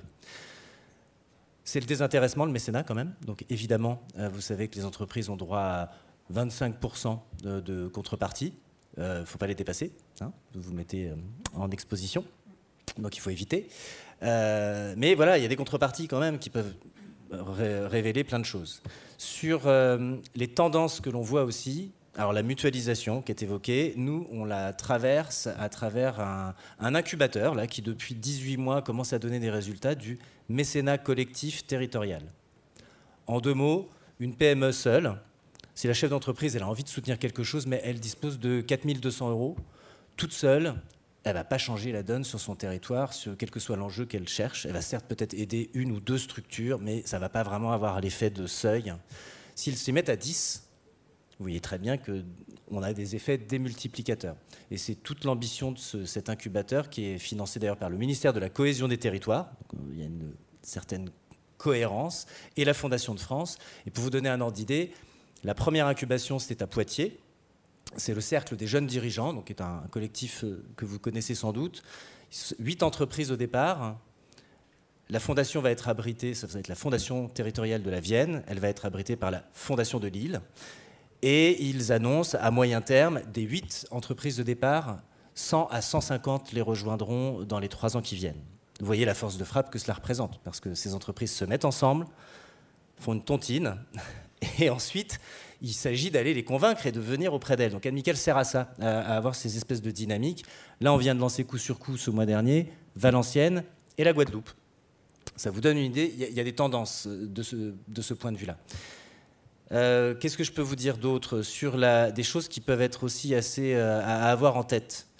Euh, un acteur comme la, Banque Populaire, je la cite juste parce que tout récemment on a eu des échanges avec eux. Ils ont une fondation du Grand Ouest, la Banque Populaire. Et ça, c'est des tendances qu'il faut avoir en tête. ils lancent une espèce de plateforme, pas de crowdfunding, hein, on les connaît, mais pour le mécénat. Ils lancent une plateforme sur laquelle il va y avoir des projets donc ça, ça veut dire c'est une opportunité d'aller toquer à leur porte pour dire ben moi j'ai tel projet. La plateforme liste des projets et ils invitent d'ailleurs le grand public à financer. Ils invitent leurs clients entreprises à financer. Ils doublent la mise avec leur fondation et ils la triplent avec leur fonds de dotation. Et là, c'est des mécanismes qu'on commence à voir surgir qui sont aussi assez innovants euh, et qu'il faut avoir en tête parce que clairement, euh, ça veut dire que sur les territoires, parce que là c'est vraiment une logique de soutien de projet territorial, il y a vraiment quelque chose à faire. La, force de votre secteur, si je puis dire, c'est son ancrage territorial. Et euh, je ferai un petit parallèle peut-être avec le monde du sport. On travaille beaucoup sur le sport en ce moment. Il y a les JO, il y a la Coupe du Monde de rugby qui arrive. Vous pensez bien qu'en ce moment, euh, ça y va vraiment à fond sur le mécénat dans le sport. Ce qu'on est en train de leur dire, c'est anticiper l'après 2024 parce que ça va descendre comme ça. Donc il s'agit de se préparer maintenant. Et on travaille beaucoup avec les petites fédérations. C'est une fois qu'on a parlé de la Fédération française de foot, euh, le tennis, euh, le rugby, on arrive sur la gym, le skateboard, l'escalade, le ping-pong, qui sont un petit peu moins attrayantes pour les entreprises et qui n'ont pas les moyens d'aller ensemble, euh, d'aller seuls, convaincre des entreprises. Et là, le rôle d'Admical, c'est par exemple de les mettre ensemble. Et je vous donne un tips, par exemple. Les entreprises, de plus en plus, elles veulent quand même pouvoir raconter quelque chose sur la façon dont elles font du mécénat délivrer de l'information plus que de la communication, sinon on va tomber trop dans l'intérêt, et être en capacité de trouver euh, des indicateurs. C'est moche hein, comme mot, hein, je suis bien d'accord, hein. mais qui permettent de mesurer, ne serait-ce qu'une chose très tangible dans votre secteur, et de vous mettre ensemble, alors là collectivement, pour que l'indicateur soit robuste, par exemple. C'est quelque chose qu'on est en train de travailler avec certaines fédérations, leur disant, bah, suivant votre discipline, vous avez un indicateur commun qui peut être créé, et là, nous, on se fait fort de vous mettre ensemble, le construire cet indicateur, et puis de rendre captif euh, une vingtaine d'entreprises mécènes pour leur raconter tout ça, et qu'à la fin, ils signent les bulletins d'adhésion et, le soutien mécénal. Donc en fait, il y a vraiment des démarches à construire qui peuvent consister à se rapprocher des entreprises et euh, connaître un petit peu leurs enjeux de RSE pour s'accoler un peu à ces sujets et pouvoir être audible en apportant quelque chose sur le sujet. Et je pense que le monde du livre et de la littérature, enfin, vous pouvez traiter tellement de dimensions thématiques euh, sur euh, l'environnement, sur la liberté d'expression, sur l'égalité femmes-hommes, qui sont autant de sujets sociétaux que des entreprises euh, s'approprient aussi. Hein. Elles essayent de s'en emparer. À travers la littérature, en fait, vous pouvez traiter tous les sujets de société à 360 degrés. Donc c'est un peu une manière, comme vous l'indiquiez, ça veut dire peut-être faire un truc en plus. C'est vrai, je vous l'accorde. ça veut dire proposer quelque chose en plus de votre cœur de métier, qui est de, qui est de créer un festival du livre. Euh, néanmoins, c'est là que euh, vous allez être euh, en mesure d'être assez audible pour progressivement avoir une part de votre budget. Je vous donne un exemple et je m'arrête là, peut-être ça générera des, questions. L'Orchestre national de Bretagne, c'est chez moi, qui est un adhérent historique d'Admical, son budget mécénat c'est plus de 7%. Ils ont réussi à réunir en 10 ans une trentaine d'entreprises. Alors il y en a 3-4 sur la trentaine qui sont plutôt des grands groupes, donc c'est leur entité locale. Mais toutes les autres sont des PME ou des ETI du territoire qui sont hyper fidèles euh, et euh, qui depuis, et leur objectif à 2-3 ans, c'est de passer à 10% du budget de l'Orchestre national de Bretagne par le mécénat entreprise. Ils ont amorcé ça il y a 10 ans, donc ça prend un peu de temps. Je vous l'accorde, là aussi, c'est un travail un peu de longue haleine. Néanmoins, après, si c'est bien entretenu, effectivement, c'est très pérenne. Alors ça demande de l'expertise, ça demande culturellement aussi de se câbler un peu sur la culture d'entreprise. Il est vrai, il est vrai, il y a peut-être un... Là, il y a un, effort, en tout cas, c'est un facteur de contrainte, mais je pense que c'est très payant. Et puis je terminerai sur peut-être le mécénat de compétences. C'est sous-exploité je pense que c'est en train de monter en puissance. Alors le Covid n'a pas aidé, hein, évidemment. Euh, la mise à disposition des salariés sur leur temps de travail pour soutenir des causes d'intérêt général Le Covid y a mis un, grand coup de canif, mais c'est en train de repartir. On voit des projets. Je, vois venir des choses, hein, des entreprises qui proposent plus de 15 jours de euh, mécénat de compétences pour leurs 35 000 salariés. Vous imaginez un petit peu ce que ça peut représenter pour des groupes qui sont présents sur tous les territoires. On voit émerger ça en ce moment même. Donc le mécénat de compétences, c'est aussi quelque chose qui peut être très utile euh, pour la réussite des festivals euh, ou des différents événements que vous organisez. Et on pourra en parler si vous voulez, mais là aussi, il y a un énorme levier. moi, j'entends qu'il y, a quand même. Alors, il y a, des raisons d'espérer. Euh, il y a des clés, il y a des, pistes. Est-ce qu'il faut qu'il y ait des intermédiaires? C'est-à-dire, est-ce qu'un festival, finalement, tout seul, aura le temps, l'idée, les bons mots pour aller chercher des, des, des mécènes? Est-ce qu'il ne faut pas. Alors, pas reparler forcément de mutualisation, où les festivals se regroupent pour aller chercher un mécène, mais est-ce qu'il y a besoin d'intermédiaires? Est-ce que, est que, les structures régionales pour le livre pourraient servir d'intermédiaires? Est-ce que des, partenaires pourraient servir d'intermédiaires pour aller euh, euh, parler, chercher et, expliquer aux mécènes tout l'intérêt qu'il y aurait, parce que ça répond en plus à beaucoup de leurs attentes. Renforcer les liens avec les acteurs du territoire, impliquer les collaborateurs dans les actions de mécénat. On a vu le nombre de bénévoles qu'il y a. C'est vrai qu'il y, a la place pour, pour, euh, pour ça. Et il, y a, il y a les sujets, comme vous le disiez, pour, pour ça. Je vous le confirme. Parmi nos adhérents du côté des porteurs de projets, on a des villes, hein, Dax, Grenoble, Lyon, euh, on a la région des Hauts-de-France. J'étais à Lille la semaine dernière pour présenter justement la, déclinaison régionale du baromètre, pour présenter les chiffres clés. Bah, c'est un moment qui a permis de réunir 80 personnes très variées, tant du monde du public, des collectivités territoriales, que euh, la Fondation Noroto, la Fondation Decathlon étaient présentes, euh, et puis euh, les porteurs de projets, tous mélangés. Moi, je crois énormément les, les grandes décisions, elles se prennent autour d'un verre, qu'ils soient alcoolisés ou pas. c'est dans les moments de convivialité qu'il y a, bah, voilà, les gens se, se rencontrent. C'est tout simplement cette convivialité-là. Et donc, on était accueillis au Conseil régional, pour le coup, pour organiser cet événement. Euh, dans deux semaines, je serai à Marseille. Dans un mois, à Lyon. Euh, ça sera ensuite Bordeaux. Ces moments-là, à chaque fois, on est accueilli par, euh, pour le coup, soit des acteurs publics, conseil régional. C'est Pernod Ricard qui va nous accueillir à Marseille le 4 avril. Mais c'est la même communauté très complémentaire qui se retrouve à cette occasion-là. Moi, je crois beaucoup à l'implication des CCI. je veux un max impliquer les MEDEF locaux. Je suis en discussion avec le MEDEF 35 parce que c'est le MEDEF Guadeloupe qui a tiré en premier sur une incubation de mécénat collectif, donc ils sont jaloux. Donc euh, euh, c'est vraiment sur ces lieux de mutualisation. Alors moi c'est le rôle d'Admical, hein, c'est l'animation de cette communauté, ça passe par la création de ce moment, des huis clos, de petits déjeuners, de déjeuners, de dîners, des événements un petit peu plus solennels en plénière. Euh, mais c'est par ce, mélange-là que les choses se font. Un petit déjeuner avec Pernod Ricard me semble être la bonne, euh, la bonne idée. Euh, merci en tout cas parce que je, voilà, on, est quand je dis on, le, secteur est, tellement bas qu'on ne, ne, peut que, que, monter, mais je crois qu'il ne faut pas parce qu'on a peut-être eu chacun les uns et les autres des expériences malheureuses, parce qu'on s'y est mal pris, se dire que le mécénat euh, d'entreprise, c'est pas pour nous, c'est pas pour les festivals de littérature. Ça, je pense que ce serait une erreur, parce que justement, ça, ça, ça, ça devient peut-être plus facile aujourd'hui pour ces festivals-là d'aller chercher euh, euh, des, des, partenaires, parce que ça reste quand même des, des partenaires aujourd'hui. Donc peut-être pas se, figer sur des expériences éventuellement malheureuses par le, par le passé. Est-ce que, Pascal et, et, Laure, vous, vous avez sur le, comment vous voyez hein, vous un peu arriver les choses? C'est-à-dire, est-ce qu'à l'avenir, vous avez une réflexion sur de nouvelles formes d'aide? Il y a l'aide tremplin, et puis il faut attendre de voir ce que ça, donne. Mais est-ce que l'accompagnement, est-ce que le, soutien au festival littéraire doit aussi changer? Est-ce qu'on peut rester euh, toujours sur finalement des systèmes qui, existent depuis très longtemps. Euh, on aide des actions, on aide une programmation, euh, on aide la rémunération des, auteurs. Et encore une fois, c'est très bien, on a tous été euh, acteurs de ça. Mais il y a d'autres sujets sur lesquels on a plus de mal à, être présent.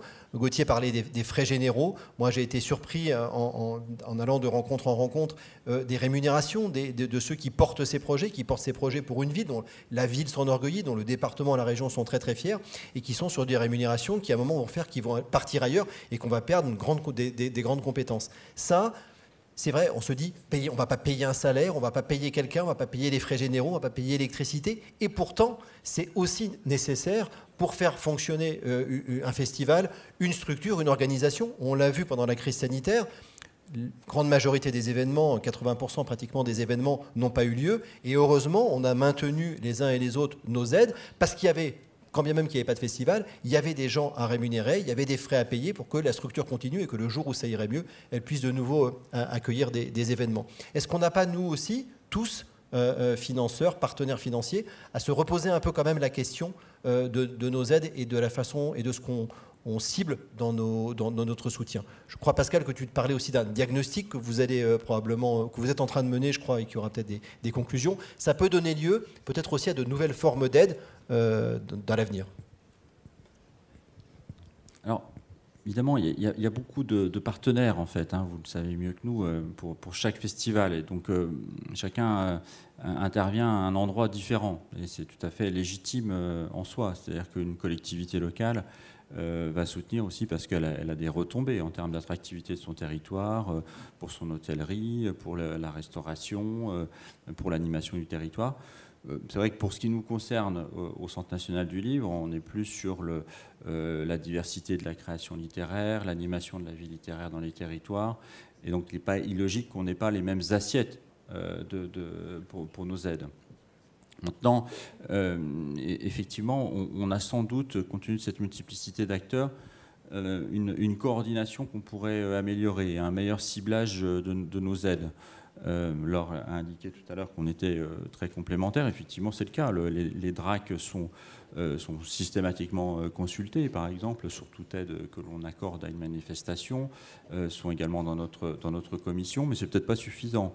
Donc on, a effectivement euh, lancé en, début d'année euh, avec l'ensemble des, euh, régions et, des DRAC un diagnostic territorial, donc des diagnostics territoriaux qui seront menés dans, chaque région sur l'ensemble du périmètre du livre et de la lecture, donc pas uniquement sur les manifestations littéraires, mais dont les manifestations littéraires.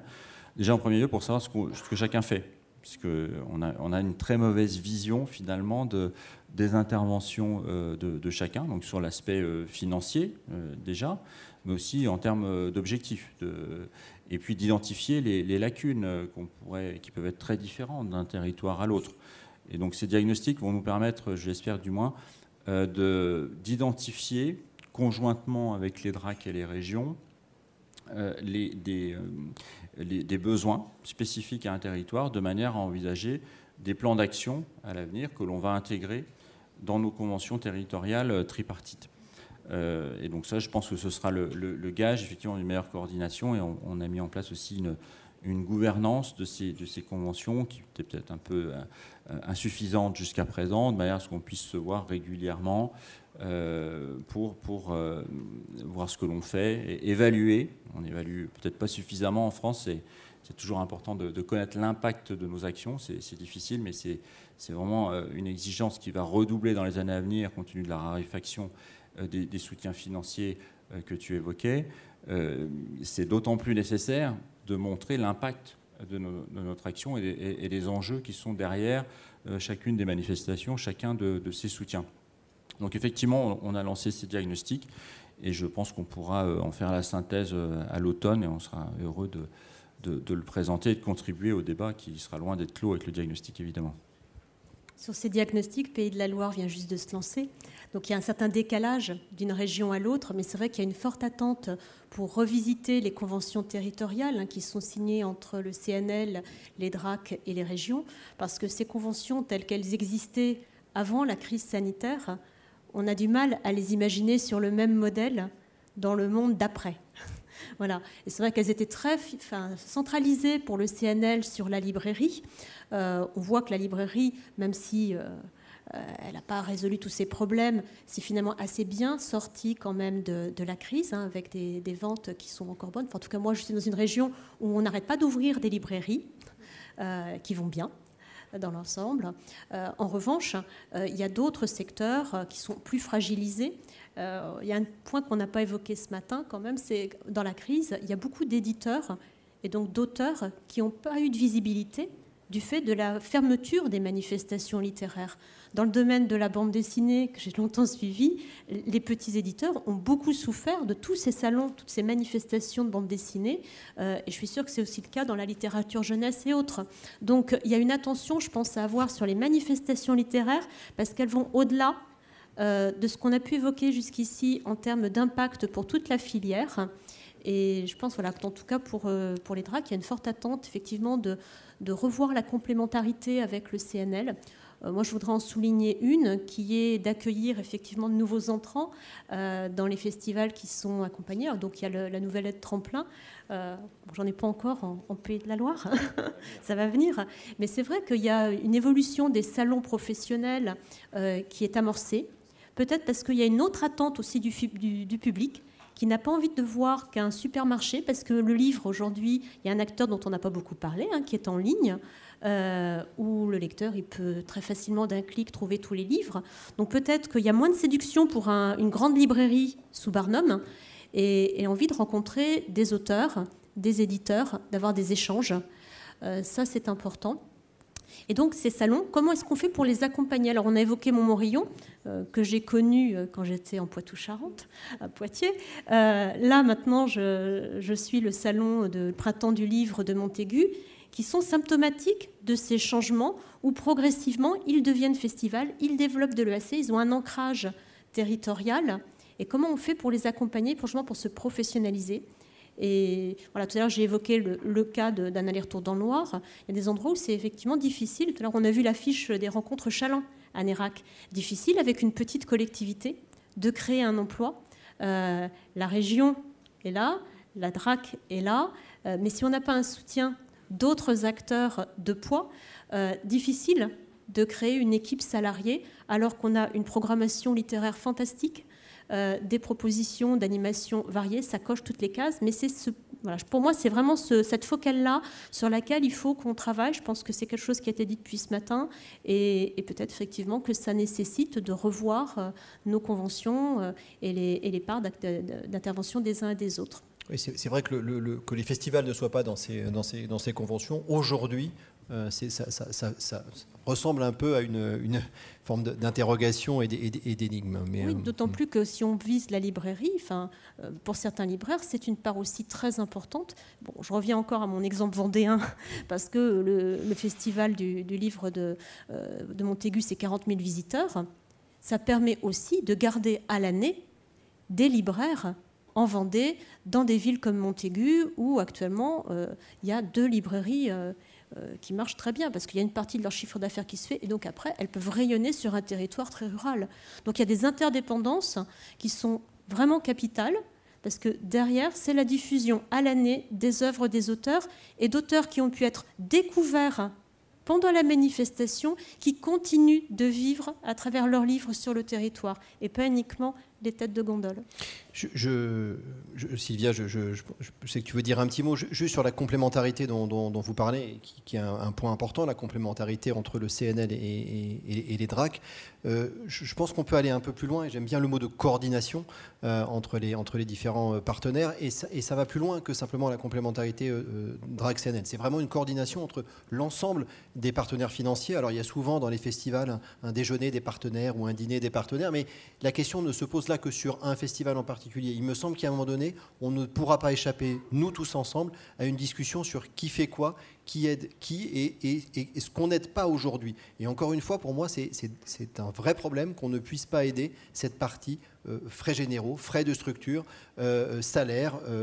Ça, c'est un souci parce que c'est quand même là aussi très important. Sinon, on n'aura pas la partie qui nous intéresse peut-être plus, qui est la programmation, euh, l'avenue de l'auteur et, toutes les, actions qui sont, ciblées. Oui, pardon, Pascal, et puis après Sylvia. Ajouter qu'il n'y a pas d'ambiguïté, c'est-à-dire que ces diagnostics territoriaux euh, ont pour objet de savoir qui fait quoi et comment on pourrait améliorer les choses. Et on, la, conclusion ne sera pas forcément qu'on va tout faire ensemble. Euh, c'est important de le dire, parce que tout faire ensemble, ça peut vouloir dire aussi beaucoup de lourdeur. Et euh, et, ça peut vouloir dire aussi euh, euh, moins d'équité entre les territoires. le Centre national du livre est un opérateur national. On accorde nos aides dans le cadre d'une commission avec 15 experts et on traite les dossiers de l'ensemble des régions exactement de la même manière. Nous ne sommes pas euh, tributaires euh, des, souhaits de telle ou telle collectivité de monter, de baisser sa subvention. Euh, et, nous avons cet impératif d'équité qui, s'impose à nous et, nos experts le, traitent donc l'ensemble des festivals de la même manière. Donc c'est important qu'on soit bien coordonnés Et donc qu'on soit partenaire avec les DRAC, on consulte évidemment les, régions, notamment pour les plus gros festivals dans lesquels on, on se rend, avec lesquels on discute. Mais ça ne veut pas dire qu'on aura un guichet unique alors c'est peut-être effectivement ça, paraît plus simple comme ça de première, euh, mais euh, ça peut avoir des effets pervers euh, importants. On le sait quand, quand une région baisse par exemple significativement ses, soutiens, ça peut être très pénalisant. Non, non, je parlais bien de coordination et pas de, et pas de guichet unique. Non, non, on ne peut pas avoir tous les fantasmes non plus. Sylvia. J'en mets un autre alors. C'est la question de l'emploi partagé qui, qui nous occupe, nous, un petit peu en, en Expoitou-Charentes, parce que suite aux, rencontres régionales, on revient encore et toujours au fonctionnement, à la nécessité de, compétences rémunérées à juste titre. Et euh, quelques organisateurs se sont mis ensemble pour discuter avec les partenaires financiers potentiels euh, de la création d'un emploi partagé. Donc, pas un temps complet sur une structure, mais un temps complet en CDI qui va se répartir sur plusieurs structures. C'est beaucoup de travail, c'est beaucoup d'énergie et c'est un investissement absolument nécessaire des financeurs avant même de commencer un recrutement. Euh, mais en attendant, c'est passionnant. Ça ouvre des portes vers d'autres domaines que la culture, comme l'économie sociale et solidaire, par exemple, mais également euh, le développement durable. Euh, et là, il y a peut-être quelque chose qui peut se passer parce que toutes les structures qui organisent des manifestations n'ont pas forcément besoin d'un temps complet en permanence pour organiser une manifestation. Ça peut être sur un aspect, la recherche de, mécénat. Il y a peut-être des choses à, inventer là-dessus pour accompagner les organisateurs, parce que moi je reste persuadée que ça peut être une super piste, mais c'est très chronophage et ça demande vraiment des compétences particulières. Donc il faut les accompagner, ces, euh, ces, besoins-là. Donc si les financiers autour de cette table se disent on y va, on expérimente et on accompagne la création d'emplois euh, pour aider les structures soit à se développer ou soit juste à consolider en fait. C'est-à-dire pouvoir continuer ce qu'elles ont décidé de faire sans se demander tous les six mois si ça va s'arrêter ou pas. Euh, bah alors là, on a, peut-être aussi une, un bel avenir devant nous. Alors pardon, la perche tendue, je la saisis tout de suite, mais je voulais évoquer les frais de structure. Mais euh, l'Institut Admical est ouvert à tout le monde, pas besoin d'être adhérent euh, pour euh, profiter des formations qui s'adressent justement à la professionnalisation de ce qui est quand même bah, stratégique, comment on, structure une démarche d'approche, notamment. Hein. une tendance à avoir en tête aussi des entreprises de plus en plus remettent en cause des pratiques qu'elles avaient jusqu'à maintenant, qui étaient de saupoudrer des petits dons parce que le mot que j'utilise le moins possible, parce que tellement il est à la mode et donc un peu galvaudé, pardon, et ça c'est la faute de tout le monde, c'est le mot d'impact. Mais c'est vrai qu'elles recherchent la démonstration de leur impact, et tous les acteurs, qu'ils soient tant publics que privés, vous aussi. Euh, donc moins de saupoudrage, donc plus de moyens concentrés sur moins d'acteurs, donc ils ont des choix cornéliens à faire, donc il faut être d'autant plus convaincant. Par contre, qui s'inscrivent plus dans le temps.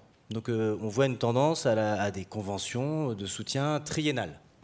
Donc ça, c'est avoir en tête aussi, parce que ça veut dire toute une trajectoire, euh, proposer quelque chose qui va être euh, évolutif, de monter en puissance de quelque chose, euh, d'articulation avec d'autres acteurs, en, les faisant rêver en fait. Hein. Dans trois ans, ça pourra donner ça.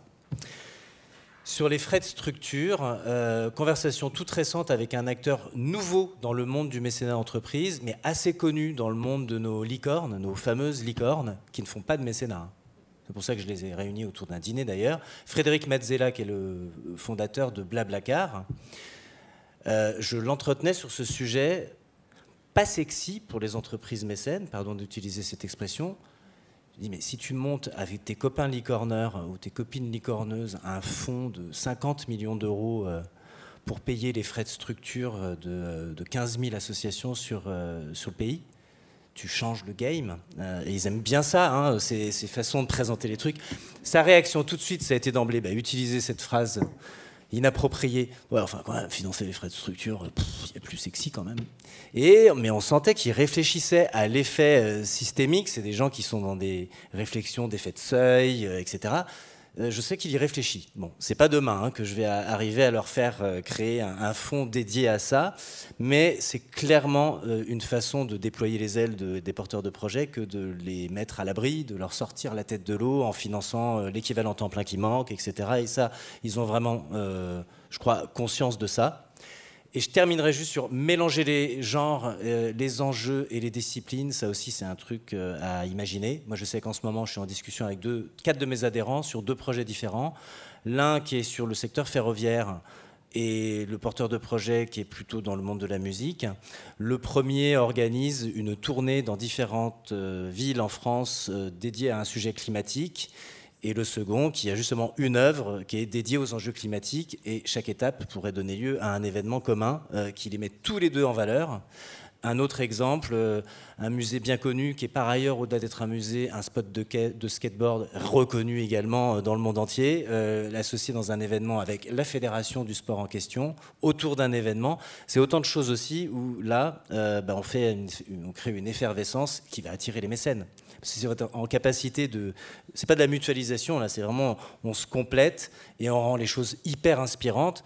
Mais en fait, les, chefs d'entreprise attendent ça aussi. Hein. c'est pour que aussi leurs salariés euh, soient hyper inspirés euh, grâce à des événements qui sont soutenus. Merci. J'ai une dernière, euh, dernière question, et puis après, peut-être s'il y a des, réactions dans, dans, la salle. Mais est-ce qu'aujourd'hui, les, les, critères, alors je crois que Laure, tu en as déjà parlé un petit peu, mais de, développement durable, de transition écologique d'un côté, sont des critères que vous mettez euh, en avant dans les aides qui sont accordées, ou est-ce que ça tient plutôt là de la recommandation? De la même façon, est-ce que les questions liées à la parité ou aux violences sexistes et sexuelles qui peuvent exister sont aussi euh, une vigilance que vous demandez euh, aux, partenaires que vous, que vous soutenez? Ou est-ce que pour l'instant, c'est encore, sont encore des sujets qui sont, qui sont en dehors de, de, de nos de, vos recommandations ou de vos critères Pour nous, pour le moment, c'est de l'ordre de la recommandation. Hein.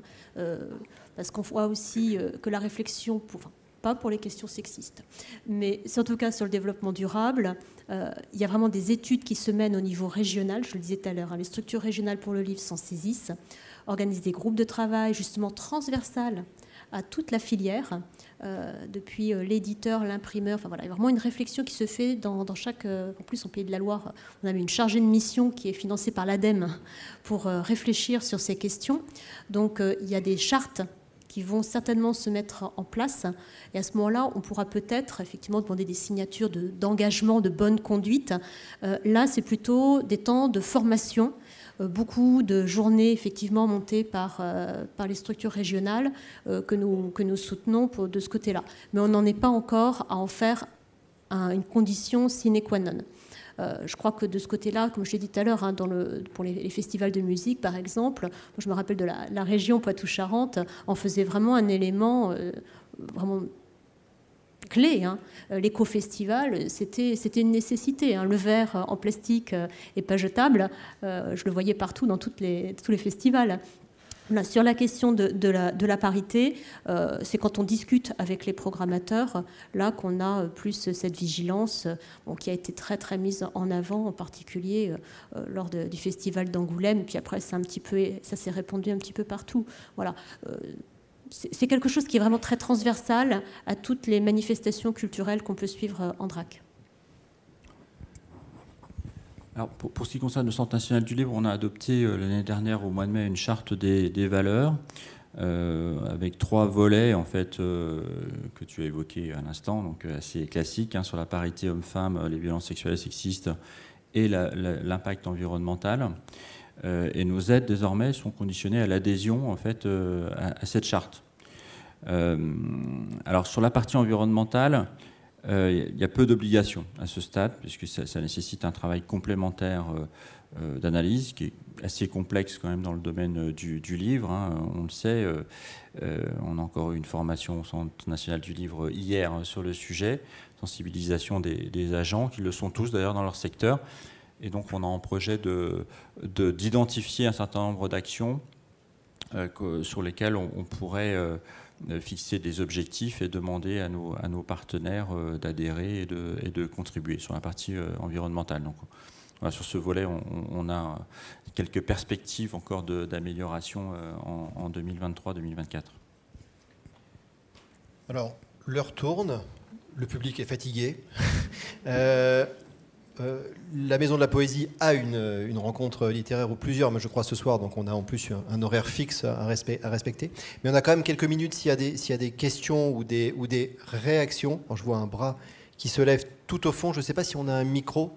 Euh... Eh bien, je vais faire. Non, non, non, je vais vous amener un micro. Même si j'ai l'impression que vous pouvez parler fort.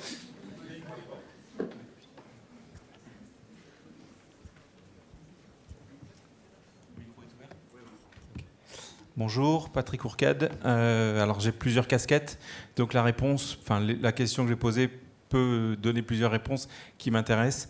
Je coordonne les 48 heures BD, qui est une, association euh, nationale. Euh, on est aidé par le, CNL, la SOFIA, la CEF. On crée 500 animations en deux jours, dont 300 qui sont rémunérées ou qu'on rémunère avec des auteurs. Donc ça c'est très bien, c'est cadré et c'est bien fait. Je suis aussi indépendant, donc je travaille pour euh, un éditeur bande dessinée, de, responsable événementiel. Euh, à côté de ça, je suis aussi euh, président d'une association et on crée un festival dans un tout petit village de 2500 habitants, et donc un festival BD, avec des cours de, de bande dessinée à un auteur qui vient.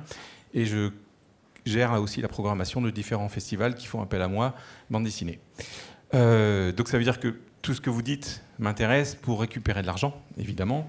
Il y en a où c'est fait avec, avec les 48 heures BD, il y en a où c'est pas jamais fait euh, avec mon association, où je ne demande de l'argent que euh, à ma mairie. Et il commence à grincer des dents, même si le budget n'est que de 10 000 euros. Euh, depuis ce matin, on voit des grosses, grosses structures donc, qui sont habituées à récupérer des, financements. Je pense que dans la salle, on est au moins la moitié de comme moi qui sont des tout petits et des bénévoles et qui donnent vraiment de leur temps. Et pour moi, on se substitue à, la politique euh, de l'État qui de, qui devrait d'amener la culture pour tout et, enfin, partout et pour tous.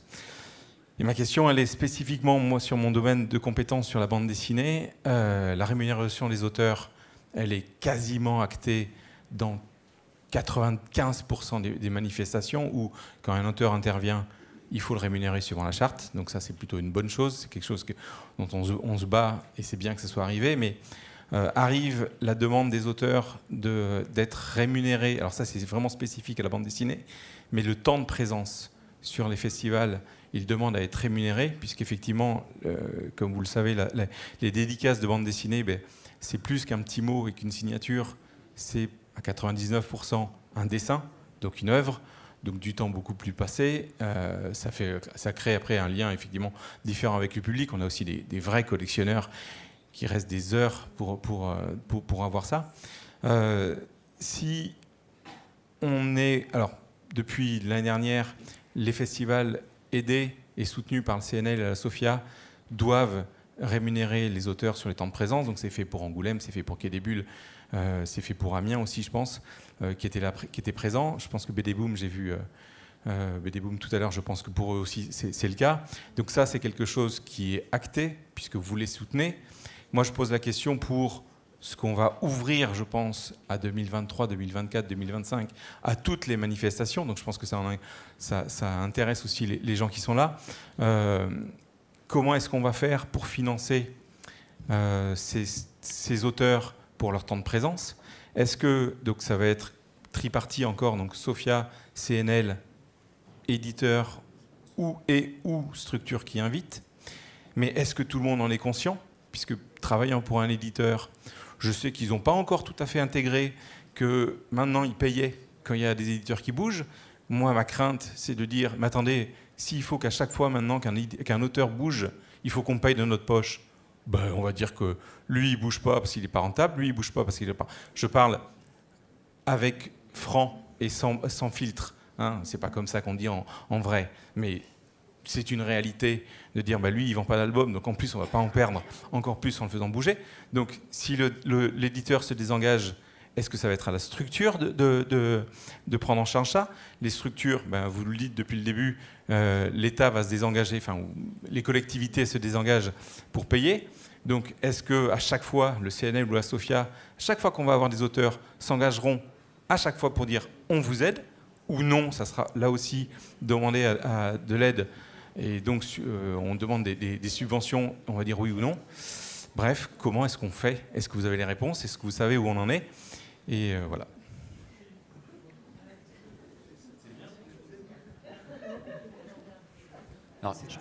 en attendant que, Geoffroy revienne, puisque je pense qu'il pourra répondre à une bonne partie de, la question. Il faut qu'il ait un peu de questions aussi pour lui quand même. Euh, juste peut-être sur la première partie de, votre, de vos remarques, on a créé au Centre national du livre une, nouvelle aide pour le développement de la lecture euh, au, mois d'octobre. Et je pense que certaines des associations euh, que vous avez évoquées, qui ont pour objet de, de favoriser la lecture du, plus grand nombre, d'avoir une action de, médiation pourrait euh, peut-être rentrer euh, dans le champ de cette nouvelle aide. Donc je vous invite à, aller la consulter sur notre site et à nous contacter euh, si, c'est le cas. En tout cas, j'en profite pour vous remercier au passage pour vos multiples activités qui montrent qu'à à vous tout seul, vous avez mutualisé déjà beaucoup d'emplois, j'ai l'impression. Pour ce qui concerne le, la rémunération des dédicaces BD, effectivement, euh, nous avons signé des conventions, euh, euh, alors plus que tripartites, mais enfin tripartites dans le fond avec, avec, la SOFIA, le, ministère et déjà 10 festivals et donc le CNL l'année dernière. Donc ce sont 10 festivals qui sont uniquement BD et qui étaient subventionnés par ailleurs par le Centre national du livre. Donc on, on a pris en charge, donc, euh, comme vous l'avez indiqué, à 3 le, coût de, cette rémunération euh, des auteurs de bande dessinée. Vous avez évoqué d'éventuels effets pervers. Effectivement, euh, toute nouvelle aide peut présenter des effets pervers, mais cette convention prévoit qu'on va évaluer l'impact de, cette, prise en charge des, frais et de, la rémunération des auteurs euh, qui, est, euh, qui était attendu depuis, depuis longtemps, qui a été salué. À ce stade, je ne crois pas qu'on voit d'impact euh, négatif, mais cette évaluation permettra de le dire plus précisément. en tout état de cause, pour cette année, il y a un deuxième volet qui s'ouvre. Alors là, c'est sans la partie CNL pour d'autres festivals.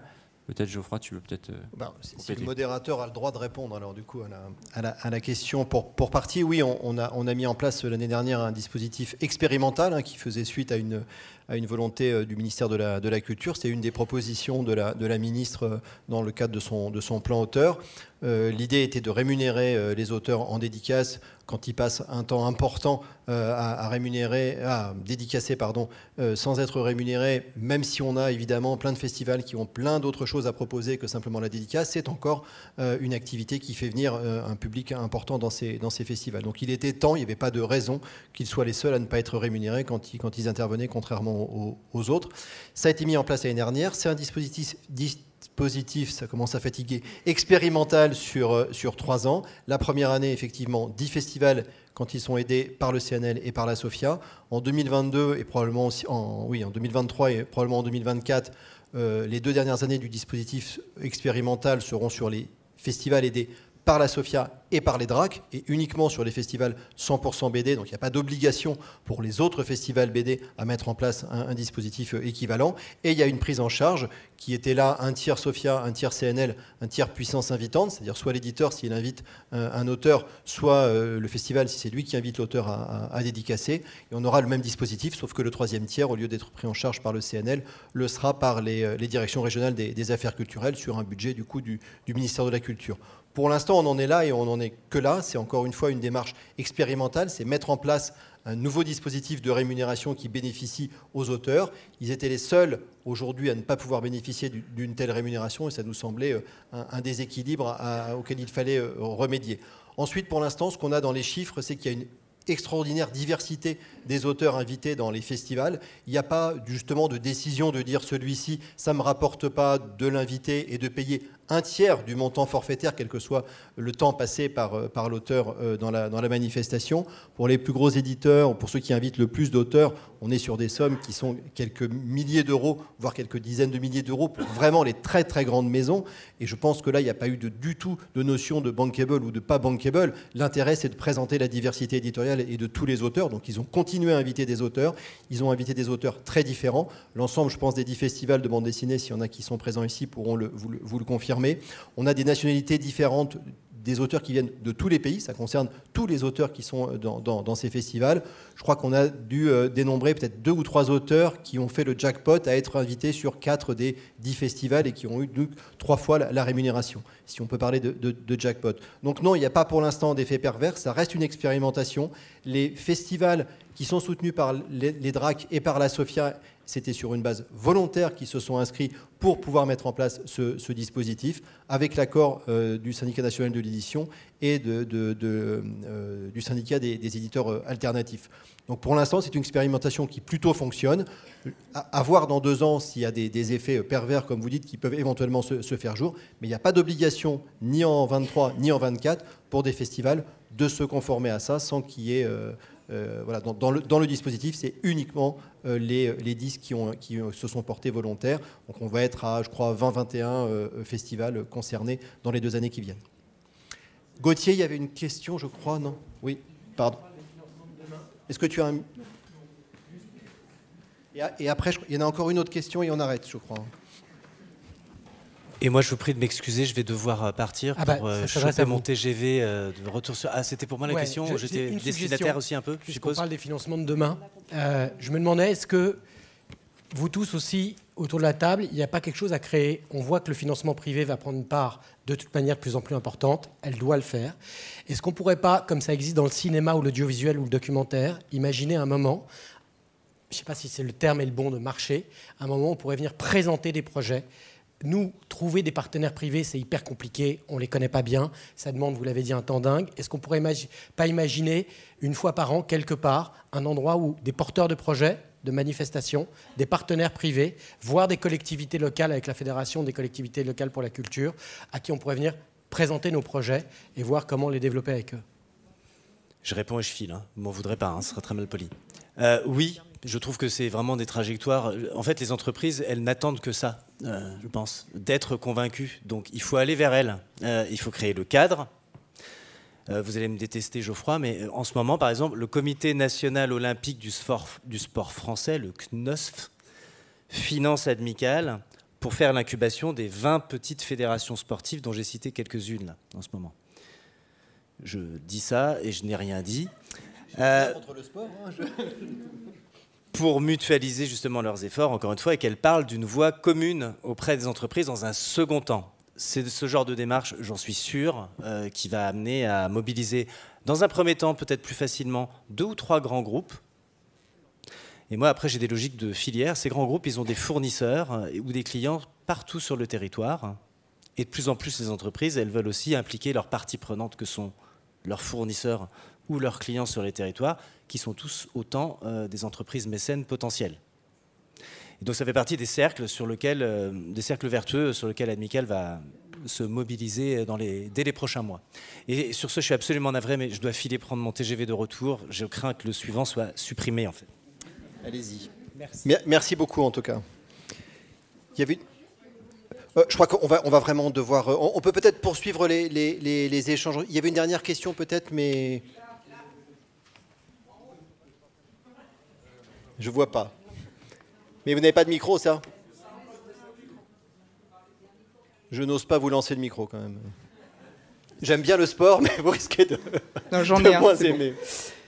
Euh, bonsoir.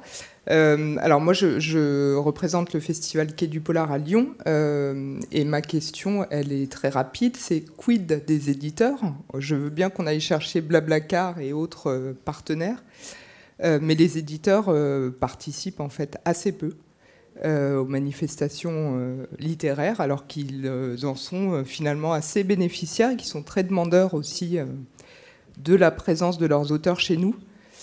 donc voilà, moi c'est une question que je me pose régulièrement de la façon dont on peut aussi impliquer les, éditeurs dans, nos manifestations littéraires, en tout cas les gros éditeurs. Alors, il n'y a pas d'éditeur autour de la table, donc je ne vais pas répondre à la place. C'est ce des- que j'allais dire. il y a- je ne vois pas le logo du SNE et c'est bien dommage. Ouais, le SNE est membre de la, et de la SOFIA, et donc c'est pour ça qu'il est pa- partenaire à travers la, la- la SOFIA. Euh, les éditeurs prennent en charge une partie, quand même, me semble-t-il, des déplacements de Non. leur. euh, Non, non.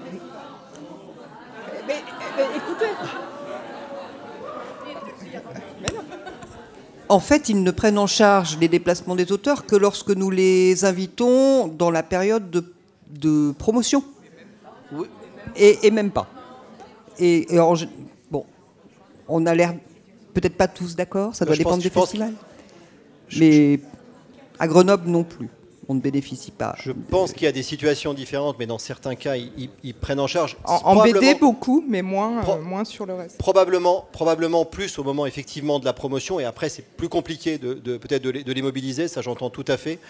Une partie, il ne faut pas oublier quand même qu'une partie de la de la de l'action culturelle dont on parlait tout à l'heure est prélevée sur les droits et une partie de ces droits sont des droits qui devraient revenir aux éditeurs. Donc il y a une forme de financement très indirect, je l'entends, mais qui est qui est faite. Et euh, dernier point, sur la partie euh, euh, rémunération pour euh, dédicace dont on parlait tout à l'heure, il y a un tiers de financement qui est pris en charge par l'éditeur quand c'est lui qui invite des auteurs à, dédicacer. Je ne dis pas que c'est formidable et je ne dis pas qu'il ne faudrait pas faire plus, et je pense que c'est à eux de répondre et pas, et pas à moi. Je voulais juste vous indiquer déjà ces trois cas qui existent et qui sont peut-être un début de quelque chose où il faudrait là aussi que les éditeurs, mais comme les autres partenaires, s'engagent peut-être davantage sur les, sur, les, sur les festivals. On a tous à y gagner à ce que ces festivals continuent d'exister et que le plus grand nombre d'auteurs soient, invités. Donc, euh, bien sûr, après, après, encore une fois, ce n'est pas mon rôle de répondre à la place de- des maisons d'édition. Merci beaucoup, merci aux participants, merci à vous.